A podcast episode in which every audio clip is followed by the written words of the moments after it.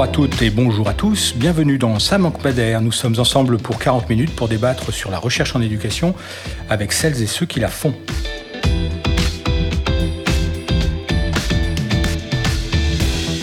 Programme dans cet épisode, la question de l'évaluation des apprentissages que nous proposons d'aborder à l'occasion de la conférence de consensus organisée par le CNESCO les 23 et 24 novembre 2022 portant justement sur l'évaluation en classe au service de l'apprentissage des élèves. Comme le rappelait Lucie Motier-Lopez dans son intervention en ouverture de la conférence, l'évaluation doit être considérée comme un objet social. Ce n'est pas seulement une question technique ou méthodologique qu'on résoudrait simplement à l'aide d'outils mais c'est une problématique qui embarque toute une série d'enjeux et de problèmes à résoudre, d'où sa difficulté aussi de s'en saisir et d'avoir des réponses définitives. L'évaluation touche en effet tous les dispositifs et toutes les pratiques pédagogiques mises en œuvre dans la classe. Elle concerne évidemment le rapport au savoir et au sens des apprentissages. Elle concerne aussi le, le, collectif de travail et pose la question des visées et des valeurs éducatives que l'on porte individuellement et collectivement. Elle touche au contexte social et aux prescrits institutionnels, à la socialisation au sein du groupe, mais encore, et enfin, au dialogue qu'on peut instaurer avec les parents d'élèves. Bref, comment faire de l'évaluation un véritable soutien pour les apprentissages et sortir de la pression évaluatrice? Autant de questions, et j'en oublie d'autres, et on y reviendra probablement, que nous allons aborder avec deux chercheuses qui ont présidé à cette conférence, à commencer par euh, Dominique Lafontaine. Bonjour Dominique Lafontaine. Bonjour. Vous êtes professeur honoraire en sciences de l'éducation à l'Université de Liège et membre de l'unité de recherche, évaluation et qualité en éducation. Et nous avons le plaisir de recevoir également Marie-Christine Toxek-Capel. Bonjour. Bonjour. Vous êtes professeur en sciences de l'éducation également à l'Université de Clermont-Auvergne. Vous intéressez également aux questions d'évaluation en lien avec les situations d'apprentissage. Vous êtes membre du laboratoire Acté que vous avez dirigé dans le passé et vous êtes par ailleurs, parce que je dois le dire, membre du comité scientifique de la revue Diversité de l'IFE. Et comme chaque mois, on retrouvera la chronique historique proposée aujourd'hui par Nour Mohamedi. Ça manque pas d'air, avec Régis Guyon. Pour commencer, je vous propose d'écouter quelques paroles d'élèves que nous avons euh, recueillies au lycée La Martinière du Cher euh, de Lyon, qui euh, témoignent, j'allais dire, de leur perception de ce qu'eux pensent être l'évaluation. L'évaluation, c'est une notation sur un travail qui est donné en classe et qui comptera d'un Parcoursup pour nos, nos choix de nos, études, de nos études. Ça permet de noter chacun différemment. Mais c'est vrai que du coup, euh, certaines notations dans certaines matières, c'est pas les mêmes. En fait, il n'y a pas vraiment d'appréciation euh, dans, les notes. Du coup, c'est juste une note. La note, ça ne définit pas vraiment le, travail fourni ou même euh, perçu par l'élève. Ça fait que des fois, on peut se retrouver avec une bonne note, mais pas vraiment comprendre, ou inversement, avoir une mauvaise note et pourtant quand même comprendre.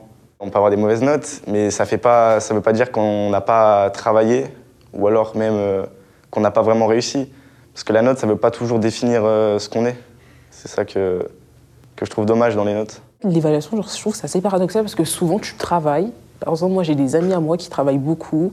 Genre, euh, elles font tout, elles font tout pour mettre les, euh, les, chances de leur côté et elles ont des mauvaises notes. Alors qu'il y en a d'autres où ils vont beaucoup, enfin ils vont un peu moins travailler, mais qui vont réussir à avoir des, des bonnes notes. Du coup, c'est pour ça que je trouve qu'on ne peut pas se fier forcément à l'évaluation euh, en mode oui, t'as as loupé, c'est-à-dire tu comprends rien, je sais pas quoi. C'est pas une science exacte. Alors, cet élève nous dit l'évaluation, ce n'est pas une science exacte. Et alors vous, comme chercheuse, qui avez aussi beaucoup documenté la, question puisque vous avez co-présidé cette conférence de consensus, ce n'est certes pas une science exacte, mais quels, sont les éléments de, définition qu'on pourrait donner au regard des travaux qui existent sur cette évaluation au service d'apprentissage Marie-Christine Toltec? Moi, je reprendrais bien volontiers la définition de l'évaluation qui a été donnée par euh, Lucie Motier-Lopez en introduction de, cette conférence, puisqu'elle a rappelé que l'évaluation, c'est une activité de recueil de diverses informations considérées comme pertinentes par rapport à des objectifs visés en vue de porter un jugement et de prendre une décision. C'est une définition un peu complexe, mais elle a rappelé aussi l'étymologie euh, du mot évaluation, qui est de faire ressortir la valeur, d'extraire la valeur à partir d'un comportement, d'une production orale ou d'une production écrite. L'évaluation d'un point de vue scientifique, on pourrait poser le cadre un peu comme ça. Euh, alors on voit que les étudiants dans leur témoignage mentionnent beaucoup la note et, il y a cette importance de, la perception euh, des évaluations parce que la prédominance de, la note, elle s'accompagne d'une croyance hein, que comme c'est chiffré, euh, c'est plus objectif. Or, euh, le, jeune ou la, jeune qui témoigne met immédiatement en évidence la question dans quelle mesure est-on évalué de manière juste, que ce soit par, par une note ou d'ailleurs par un, autre, des, smileys ou bien euh, des, des, lettres. Couleurs. Voilà, la, notion de est-ce que je suis évalué à ma juste valeur est vraiment une question extrêmement euh, importante pour, pour les étudiants et c'est intéressant au sens où on voit que, que l'étudiant dans sa, sa demande voudrait qu'on soit noté, c'est-à-dire rémunéré à sa juste valeur, c'est-à-dire au, au prorata des efforts qu'on a fournis. Donc, d'une certaine façon, elle considère un peu comme injuste que certains euh, obtiennent de bonnes notes en n'ayant pas travaillé énormément et d'autres qui font énormément d'efforts n'obtiennent pas de bonnes notes. Et, derrière la note, il y, a toute cette idéologie méritocratique hein, qui, cimente vraiment, en tout cas l'école française et beaucoup euh, de systèmes éducatifs, qui est que on est euh, évalué et noté et rémunéré en fonction de ses mérites. Alors qu'on pourrait avoir une toute autre approche qui, qui, serait et c'est l'évaluation qu'on appelle critériée, c'est voir dans quelle mesure les élèves remplissent les, critères, dans quelle mesure ils progressent, par exemple. Et on pourrait imaginer un système qui valorise davantage les progrès que le résultat euh, final. Oui, parce qu'ils mettent en opposition pratiquement la question du résultat, qui est le bout du processus, et et le processus que ça induit pour arriver et comment on arrive à décrypter ou à, comprendre euh, ce que vous dites hein, sur le, les efforts, le travail fourni dans le cadre de ce processus et pas juste à ce moment final de résultat. Marie-Christine Tosdek. Oui, plusieurs, euh, plusieurs choses par rapport à ces témoignages qui sont vraiment très riches. Quand le journaliste a posé la question aux lycéens par rapport à l'évaluation, eh bien, ils ont tout de suite répondu note. Et ça, c'est vraiment typiquement français. Quand on parle de l'école en France, on parle des notes. La note, elle fait figure de tradition indéracinable. C'est un totem. Oui, et, c'est le, le point de discussion dans les familles. Quand on parle de l'école, on parle des notes, on parle de l'évaluation. Et entre pères aussi, entre élèves aussi, on parle ça. de ça. On parle de l'école toujours par rapport à, sa valeur, par rapport aux notes. Et euh, donc ça s'inscrit bien sûr dans l'histoire de l'école. On y reviendra peut-être euh, tout à l'heure. Et ce que je voudrais dire par rapport à la conférence de consensus, c'est que l'enjeu vraiment, c'était de dépasser, on est parti de ce continuum. Le continuum sur les trois mots enseignement, évaluation, apprentissage, eh bien la logique française voudrait que l'on pense les choses comme enseigner, apprendre, évaluer. Et l'enjeu de cette conférence est de dire enseignement, évaluation, apprentissage, avec cette évaluation qui euh, a une influence, un impact sur l'activité d'enseignement et l'activité d'apprendre. Donc l'enjeu est très fort. C'est pour ça qu'on reviendra tout à l'heure sur la question de la note, qui peut aussi être peut-être appréhendée autrement comme le, seul point d'arrivée d'un processus. Alors avant d'aller plus loin, je vous propose d'écouter la, la chronique de Nour Mohamedi. Bonjour Nour. Bonjour Régis. Pour cette chronique, nous avons choisi de nous pencher sur l'évaluation telle qu'elle a été prise en charge à travers une discipline scolaire en particulier, l'éducation physique et sportive. En fait, en EPS, il faut plutôt parler d'évaluation au pluriel. L'évaluation est souvent d'abord diagnostique. Le professeur tente de déterminer en début d'apprentissage le niveau des élèves qu'il a en face de lui. Il peut alors à minima former des groupes de niveau ou même individualiser la pédagogie. L'évaluation peut aussi prendre place pendant le cycle d'apprentissage. On parle alors d'évaluation formative. L'enseignant cherche dans ce cadre à produire des connaissances sur l'appropriation des savoirs transmis pendant les cours. Ces connaissances lui serviront en retour à formuler des conseils pour aider les élèves à progresser. Certains professeurs s'en emparent également pour repenser leur pratique d'enseignement. Enfin, l'évaluation peut se faire sanction et venir attester de l'acquisition d'un certain nombre de compétences, quelles qu'elles soient, souvent via la notation. Elle est alors certificative. C'est à ce versant que l'évaluation a longtemps été résumée. Dans les premiers moments de sa scolarisation, le PS n'a pas échappé à cette tendance. C'est pour cela qu'il est intéressant de voir comment cette discipline à part, parce qu'elle refuse très tôt de se limiter à l'évaluation d'une performance sportive, va engager en matière d'évaluation un renouvellement, certes partiel mais bien réel, des discours et des pratiques. Quand vous parlez de scolarisation de l'EPS, à quoi faites-vous référence concrètement? Dans les années 1950, l'EPS tente de s'imposer en tant que discipline légitime. C'est pour répondre à ces impératifs scolaires que les frères Le Tessier, deux professeurs d'EPS, mettent au point en 1957 une table de cotation des performances sportives. L'idée est simple. L'enseignant doit être en mesure d'attribuer à une performance donnée un nombre de points prédéfini. Le succès de la table Le Tessier est immédiat. Elle permet de classer efficacement les élèves en fonction de leur âge et de leur sexe. Surtout, en fixant à l'avance les critères de notation, elle s'inscrit pleinement dans une dynamique de rationalisation des pratiques d'évaluation.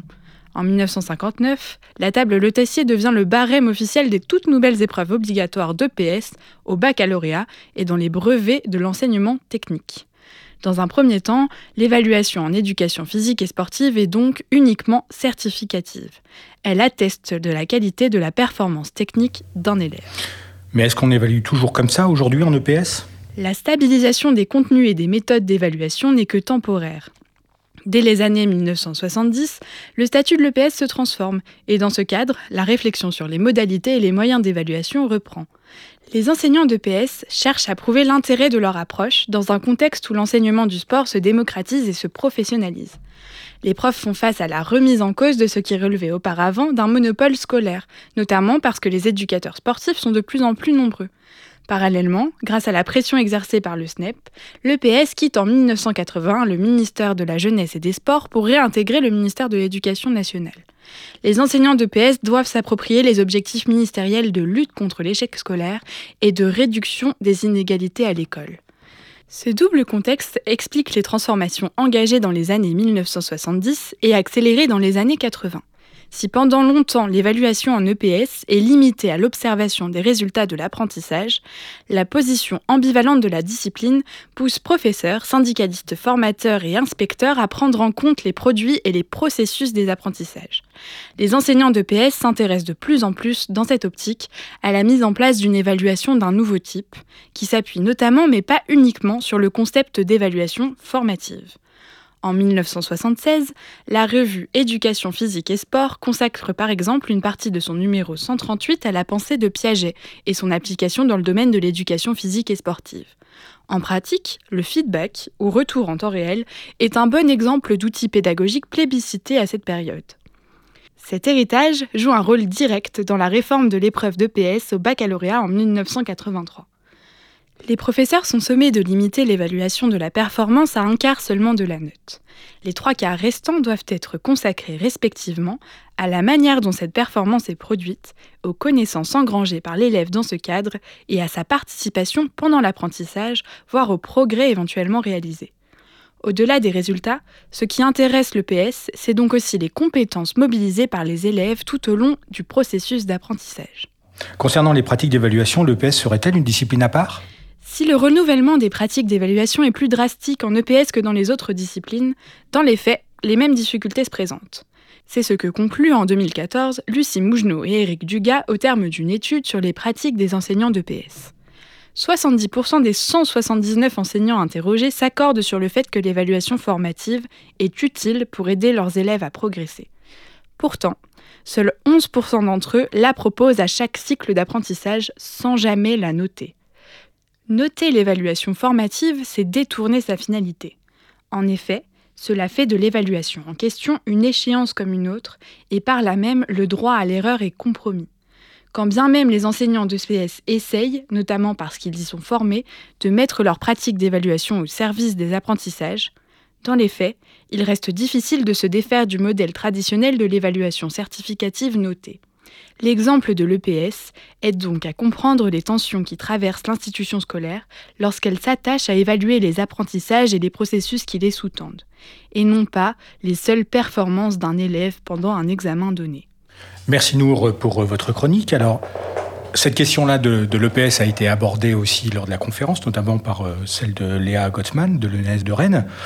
Est-ce que dans cette chronique, vous vous retrouvez à la fois des questions qui ont pu être abordées euh, sur cette question-là de cette discipline et plus largement euh, cette tension entre comment euh, évaluer justement les processus qui sont à l'œuvre on, prend l'exemple de l'EPS, mais qui peuvent avoir dans beaucoup de disciplines, voire dans toute discipline. Dominique Euh, Lafontaine. Oui, donc dans, la conférence de consensus, on a voulu euh, consacrer un des thèmes, puisqu'il y avait six thèmes, à l'entrée euh, disciplinaire. Et c'est certain qu'il y a des spécificités disciplinaires. C'est un peu évidemment la, la question de- du verre à moitié plein ou du verre à moitié vide. Il y a effectivement des points communs de grandes tendances qu'on retrouve et que Nour a bien évoqué dans, sa chronique, cette tension entre évaluation formative évaluation sommative. Il y a certaines spécificités euh, disciplinaires. C'est d'ailleurs pour ça qu'on avait choisi l'EPS et l'évaluation en langue. Les mathématiques, on, l'avait pris pour une autre raison, qui est le rôle central des mathématiques d'une discipline extrêmement euh, traditionnelle et scolaire. La particularité de l'EPS et aussi des langues, c'est qu'il y a cette échelle de, de Le Tessier, ou, que je ne connaissais pas évidemment, et en langue, il y a le cadre européen des langues, avec quelque part une Donc grille d'évaluation qui vient en dehors de l'école.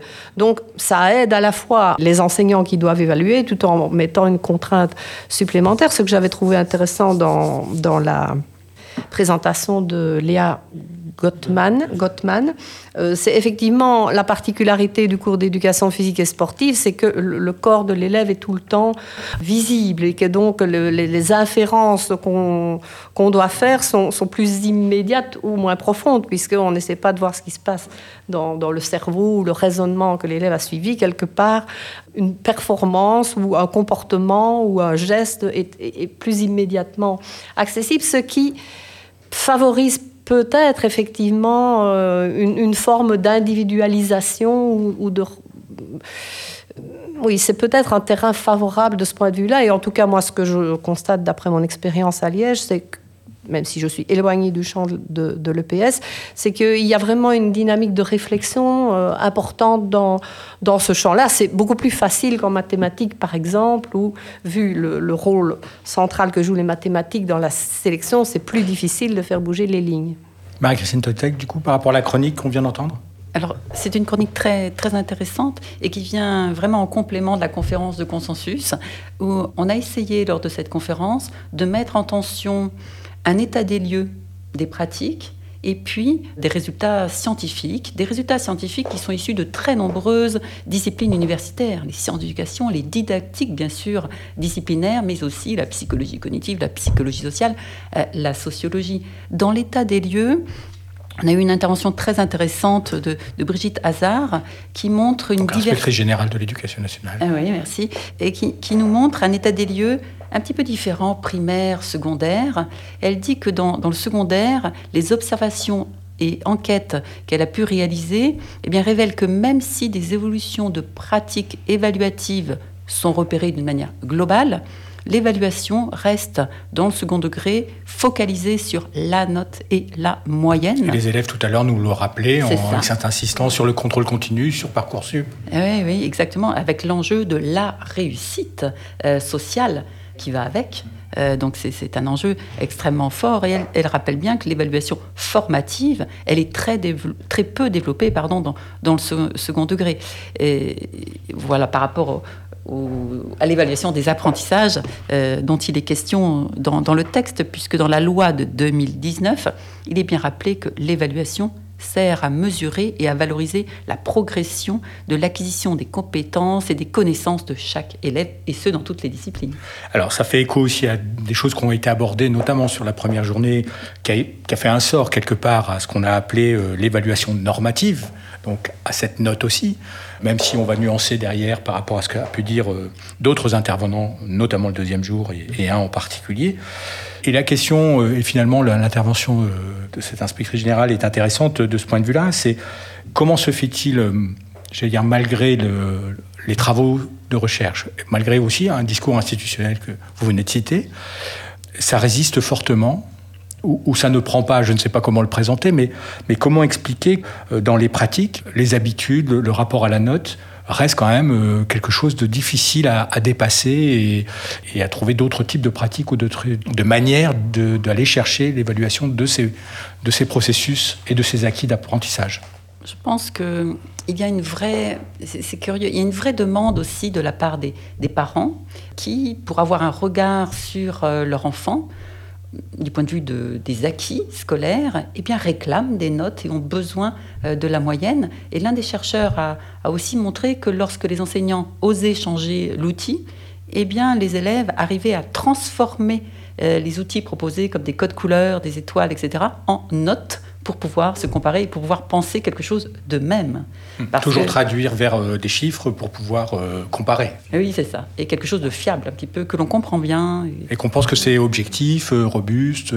C'est ça. Hmm. Oui, effectivement, il y a différents nœuds de, résistance et je ne suis pas persuadée que le nœud le plus résistant soit les enseignants. Effectivement, je pense que l'obstacle des parents et des élèves eux-mêmes. Oui, c'est ça, ça, prend place dans un contexte social avec une idéologie, des modèles, de, des conceptions de l'égalité à l'école qui sont euh, extrêmement ancrés et donc c'est très difficile euh, à dépasser parce que effectivement avoir une évaluation qui vient en soutien des apprentissages c'est pas seulement changer de méthode ce n'est pas seulement une technique. C'est un changement de posture c'est un changement de de culture. Et alors, je, voudrais bien revenir à cette notion d'égalité et de, justesse dans l'évaluation. en réalité, derrière, d'une part, l'évaluation normative essentiellement tournée autour de la note, il y a un modèle qui est le modèle de l'égalité des chances, qui est un modèle méritocratique. Et puis, derrière l'évaluation soutien d'apprentissage, même si ça n'est pas toujours explicité, il faut un peu le lire euh, en filigrane, c'est vraiment un changement de paradigme fondamental qui est de se dire, au départ, les élèves ont des chances relativement euh, inégales et ce que tous les efforts doivent être mis pour apporter un soutien plus important, donc rompre avec aussi une égalité de traitement, apporter un soutien plus important, différencié, pour amener un maximum d'élèves à maîtriser, euh, on va dire, les apprentissages du socle commun. Fondamentaux. Euh, et, ça, c'est un bouleversement euh, conceptuel majeur. Et le modèle prédominant, on en a besoin aussi, il est toujours là et c'est aussi vraiment un conflit des conceptions de l'égalité, des conceptions de la justice dans quelle mesure, voilà, le, modèle, l'évaluation soutien d'apprentissage, c'est aussi un autre type de justice, une justice corrective, une justice compensatoire qui vise à une égalité, non pas simplement des chances, mais une égalité de résultats. Et dans beaucoup de pays européens, on est sur des standards, des, des, des, socles communs, ça porte des noms différents, compétences noyaux, etc. Mais c'est vraiment l'idée d'amener un maximum d'élèves, en tout cas à la fin du collège à maîtriser les fondamentaux. Donc c'est bien une question éthique, ah oui. une question d'équité. Oui. Du coup. Alors, je voudrais qu'on revienne sur une intervention, celle de, Raphaël Paschini de l'HEP de, de Vaud, voilà, qui était particulièrement intéressante du, du, fait qu'il disait finalement prenons la note au sérieux pour ce qu'elle est et essayons de la retravailler autrement, peut-être avec ces, ces visées que vous venez de citer d'équité, euh, de justice sociale, etc., pour en faire un outil euh, au service des apprentissages. Vous pouvez euh, reprendre euh, sans, sans, reprendre toute, son intervention, mais ce que vous en retenez. Alors moi, ce que j'en retiens, mais ça fait vraiment écho à d'autres travaux de recherche. En fait, puisque la note s'impose et devient incontournable dans le système, comment faire pour que cette note soit bénéfique pour tous les élèves? Il y a plusieurs travaux hein, qui, alimentent cette perspective, notamment des, travaux qui vont chercher à, comparer l'utilisation d'une note avec, accompagnée d'une consigne particulière. On explique aux élèves, à l'issue de, de cet enseignement, il y aura une évaluation, une évaluation même sommative. Cette évaluation sera notée, mais je veux bien vous expliquer. Cette note, elle vous sert à comprendre si vous maîtrisez ces éléments de connaissance, elle va vous permettre de savoir si vous, si vous êtes capable de vous en servir dans plusieurs contextes. Et on leur explique ça dès le début du cours et on le redit avant l'évaluation. Et on compare à un autre groupe avec lequel on, on dit on va, ce devoir sur table sera noté et cette note, elle va nous servir à vous comparer les uns avec les autres. Donc on rend explicite ce qui est implicite habituellement euh, dans le système. Cette fois-ci, donc, on compare, on va dire, des buts de maîtrise versus des buts de performance, maîtriser ou se comparer. Et quand on regarde les travaux des élèves, les performances ou les apprentissages réalisés, eh bien les hypothèses sont vérifiées, c'est-à-dire que les élèves, quel que soit leur niveau, quand on leur a dit que c'était pour maîtriser, que ça allait leur donner un indicateur de leur propre apprentissage, eh bien les élèves réussissent nettement plus que si on leur dit faites ça et on va vous comparer avec. Donc oui, la note peut être constructive, bien sûr, peu importe l'outil, tout dépend ce que l'on met, ce que l'on explique aux élèves, ce qu'on leur permet d'apprendre pendant le processus d'enseignement.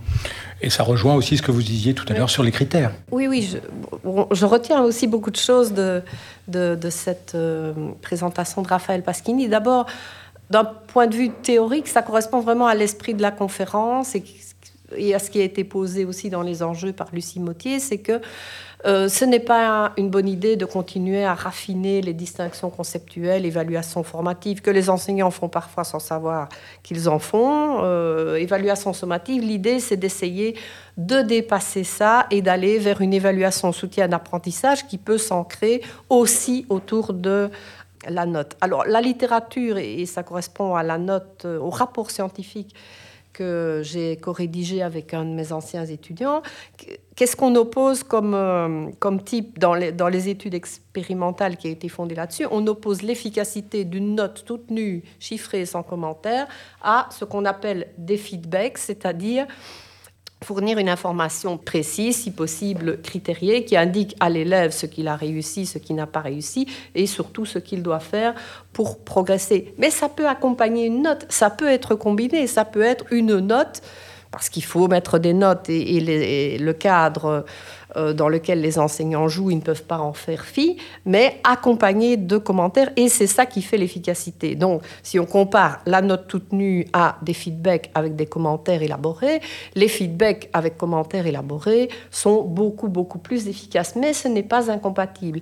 Et alors, du point de vue de la recherche-développement que Raphaël Paschini fait avec les équipes enseignantes, je trouve qu'il a une approche intéressante, parce qu'on a dit toute l'importance des représentations, des perceptions, comment les faire euh, évoluer. Et alors le, mouvement spontané euh, ou rationnel serait de dire on va changer les représentations d'abord et puis on va changer les pratiques. Ça ne marche Ce qu'on fait parfois en formation. Oui, Ça ne marche pas, ça ne marche pas. Ça. Donc je pense que quand il accompagne les équipes d'enseignants, ce qu'il fait, c'est qu'il change la pratique et ça fonctionne mieux quand la pratique, les enseignants voient concrètement ce que ça peut changer. Ça peut alors changer euh, les, représentations et les perceptions. Moi, je suis absolument convaincue que c'est la bonne porte d'entrée pour faire ça. Maintenant, ça demande un effort considérable, effectivement, d'accompagnement des équipes enseignantes et de suivi sur le terrain, comme le disait euh, Sylvie Fontaine, pardon, dans son intervention relative à la formation. Il ne suffit pas de venir en formation, il faut que, une fois qu'on retourne dans sa classe et qu'on est confronté aux anciennes pratiques, euh, ce ne soit pas retour à, la case départ, parce qu'effectivement, les, puissances de, résistance euh, au changement peuvent être importantes dans les équipes. Et plaider aussi, quelque part, aussi sur, euh, sur une forme de transparence, c'est-à-dire d'une mise au travail avec les élèves aussi, et c'est revenu dans d'autres interventions hein, lors de cette conférence, sur s'appuyer aussi sur l'expertise ou sur la voix des élèves pour élaborer ces critères, se mettre d'accord, s'assurer également parce que ça, peut sembler une évidence, mais d'être euh, bien certain que ce qu'on va évaluer, c'est bien ce qui a été appris et qu'on ne va pas demander, on va pas chercher à évaluer d'autres choses euh, qui sont implicitement euh, contenues dans l'évaluation, mais finalement qu'on n'a pas à travailler explicitement. Mm-hmm. Oui, je, voulais ajouter quelque chose parce qu'il y a eu une question intéressante posée après l'intervention de Raphaël Paschini, qui est suisse, euh, comme euh, vous l'avez précisé. Et, donc, les notes, il y a des notes en Suisse, bien entendu, mais le type de notation est quand même assez différent. Et ça, je pense que c'est un élément non négligeable. Donc, en Suisse, les notes vont de 1 à 6, tandis qu'en France, c'est de 1 à 20. Et donc, l'empan des notes est, extrêmement euh, long. Et ça, je, dirais que le travail que Raphaël suggère de faire, d'une certaine façon, sans vouloir euh, diminuer ses mérites, c'est plus facile avec un empan de notes qui est déjà beaucoup plus réduit, parce qu'à chacun des, échelons de l'empan, on peut faire correspondre des critères relativement précis, tandis que de 1 à 20, comme il le disait, la différence entre 16 et 17 ou entre euh, surtout sur les notes d'échec, entre 1, 3, 1, 4, 1, 5, etc. Qu'est-ce qui fait qu'on met un 3, qu'est-ce qui fait qu'on met un 5 ou un 6 C'est souvent parce que on va évaluer d'autres choses que ce que la note est prétendue oui, doit évaluer, notamment le comportement de l'élève, son attitude en classe, son assiduité. Euh, Ou sa graphie, euh, son orthographe. Parce que c'est ça qui permet de faire plus de différence d'une certaine façon, mais ça n'a pas lieu d'être. Marie-Christine L'enjeu de l'évaluation est tel que l'insistance de Raphaël euh, Paschini, là, c'était de dire évitons tout malentendu, soyons très explicites sur les critères, travaillons ensemble, la co-construction des critères. Il a raison, évidemment, d'insister euh, sur ces aspects. Et quand Dominique rappelle l'empan euh, de cette échelle de notation, elle est évidemment importante. Pourquoi mettre une échelle d'insuffisance? Pourquoi ne pas dire à l'élève qu'il ne maîtrise pas ses connaissances Et c'est tout? Pourquoi chiffrer ces éléments-là? C'est humiliant, comme a dit tout à l'heure euh, la jeune lycéenne, mais l'évaluation, ça définit quand même pas ce que l'on est, et ça c'est très fort, c'était un cri de l'intérieur, mais c'est quand même pas moi ça, le 6. Donc euh, oui, il y a un vrai enjeu pour nos élèves. Alors on en a parlé un petit peu, c'est aussi, euh, ce qu'on n'en a pas parlé encore, une question de, métier, une question de, pratique professionnelle des enseignants comment rendre cet objet ou le, placer au cœur? Alors, pense pas qu'il y ait une réponse toute prête et toute faite, mais parce que sinon on y arriverait depuis longtemps. Comment dégager, c'est euh, ce qui été dit par euh, Sylvie Fontaine, je pense aussi dans son intervention sur, euh, concernant l'information, d'engager des collectifs alors, si je, faisais du André Tricot, je dirais des communautés de problèmes, enfin des, des endroits où on se retrouve, où on peut poser la nature des problèmes que l'on rencontre, quelle que soit la discipline, et travailler à, à, cette visée qu'on peut définir comme se mettre d'accord sur la visée et y travailler ensemble. Est-ce que du coup c'est une piste qui vous paraît, voilà, euh, sans faire trop d'incantations, mais euh, euh, judicieuse? Ah oui, je pense que c'est un bon pari sur l'avenir que de compter sur des, collectifs bah, pour, travailler ensemble dans des contextes différents, puisque les lieux d'enseignement sont, sont, divers selon l'endroit où, où l'on exerce son métier. Et là, eh bien, il y, a une, il y a une entraide, il y a une dynamique de groupe qui va faire qu'on peut faire le pari d'un changement de pratique, d'un travail à plusieurs, pour, euh, et puis d'un suivi. Euh, Brigitte, non, Sylvie Fontaine a, dit aussi qu'il y avait une, une culture à travailler sur, essayons d'avoir un point de vigilance pour voir à quel moment on change les pratiques et est-ce que ça a vraiment une incidence sur les comportements de nos élèves. Ça aussi, c'est important de mettre euh, ça en, tension. Là où je, travaille dans notre INSPE, on avait fait une, expérience euh, assez intéressante de créer des, groupes de formation continue qu'on avait appelés recherche-action, où les enseignants euh, venaient dans notre laboratoire pendant une semaine, on travaillait sur certains aspects, ils repartaient en classe faire des essais, ils revenaient en posant justement des comportements, des observations qu'ils avaient réalisées, ce va-et-vient aussi est très intéressant pour changer des pratiques. C'est ce qu'elle a appelé suivi, mais il y a mille façons sans doute de, mhm. faire ce suivi. Voilà, en, formation continue, je dirais que globalement, c'est quand même aujourd'hui reconnu que les, formations, ça peut porter différents noms, formation sur site, communauté euh, de développement professionnel, c'est c'est la bonne manière de, travailler en formation continue et c'est d'autant plus important sur l'évaluation parce qu'on ne peut pas faire euh, cavalier seul si effectivement euh, la direction a un autre positionnement par rapport à l'évaluation que ses enseignants, euh, ça va poser problème. Et il y a une nécessité d'agir de manière commune ou la plus commune possible au sein d'un établissement. Alors quand je dis ça, euh, évidemment, c'est plus facile à faire dans l'enseignement primaire que dans l'enseignement secondaire sur des tailles d'établissements qui, pour le coup, peuvent être euh, relativement importantes. Hein. mais dans le primaire, en tout cas, euh, engager l'ensemble de l'établissement dans une réflexion autour de ça paraît vraiment la bonne approche. D'où aussi, ça a été mentionné, alors je vais dire euh, la formation des personnels d'encadrement euh, pour, pour qu'ils puissent aussi favoriser, permettre, autoriser, alors les, mots sont pas tout à fait de la même nature, euh, ce genre de dynamique, voire soutenir ce genre de dynamique. Oui, bien sûr. Et, d'ailleurs, Brigitte Hazard l'a mentionné lors de son état des lieux. Elle remarque que pour l'enseignement primaire, on voit que dans de très nombreux projets d'école, il y a une amorce de changement de pratiques évaluatives. Et qui dit projet d'école dit collectif engagé pour un changement. Et là, elle le voit. Alors, il y a des différences selon les disciplines à l'école primaire, bien sûr, elle les a mentionnées. Et elle voit on a moins ce témoin euh, de changement de pratique dans des projets collectifs dans, ce second degré. Donc c'est une, vraie piste, euh, bien sûr, à ce niveau-là. Alors, pour sortir du Dr Jekyll et Mr Hyde de, l'enseignement, comme l'indiquait euh, Lucie Motier-Lopez, est-ce que le, mot évaluation est lui-même pas trop riche ou recouvre des choses trop différentes ce qui rend euh, peut-être les malentendus assez nombreux. En fait, euh, quand on parle d'évaluation avec les uns avec les autres, en fait, derrière ce mot-là, bah, chacun y met un peu ce qu'il veut, et c'est difficile peut-être d'avoir euh, ce rapport un peu commun et d'insister sur justement l'épaisseur ou l'importance de ces processus dont on a beaucoup parlé.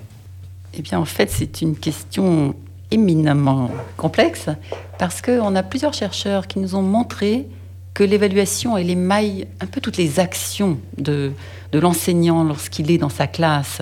Euh, Sophie Genlo nous a montré à quel point il y avait euh, des gestes professionnels qui concernaient l'évaluation. Elle, elle distingue de concepts l'évaluation qui dit son nom, l'évaluation qui ne dit pas son nom. Christophe Joignot l'a montré aussi dès l'école maternelle. On évalue sans cesse, mais pour réguler son enseignement en permanence.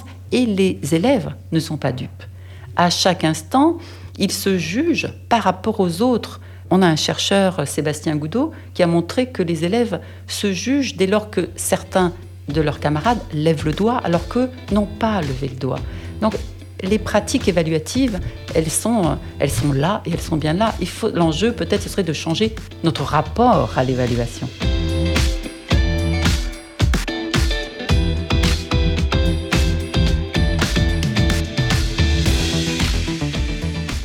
Un grand merci à nos deux invités, Marie-Christine Todzak-Capel et Dominique Lafontaine, pour cet échange passionnant sur un sujet qui amènera probablement, on l'a vu, d'autres émissions avec euh, d'autres chercheurs. Ça manque pas d'air, une émission de Régis Guillon. Elle a été préparée avec Nour Mohamedid, étudiante à l'ENS de Lyon. À la réalisation, Sébastien Boudin. Au mixage, Laurent Gaillard de Réseau Canopé. Rendez-vous en février pour une prochaine émission. Et retrouvez ce podcast comme tous les autres de cas d'école sur le site de l'IFE de l'ENS de Lyon et de toutes les bonnes plateformes de podcast disponibles.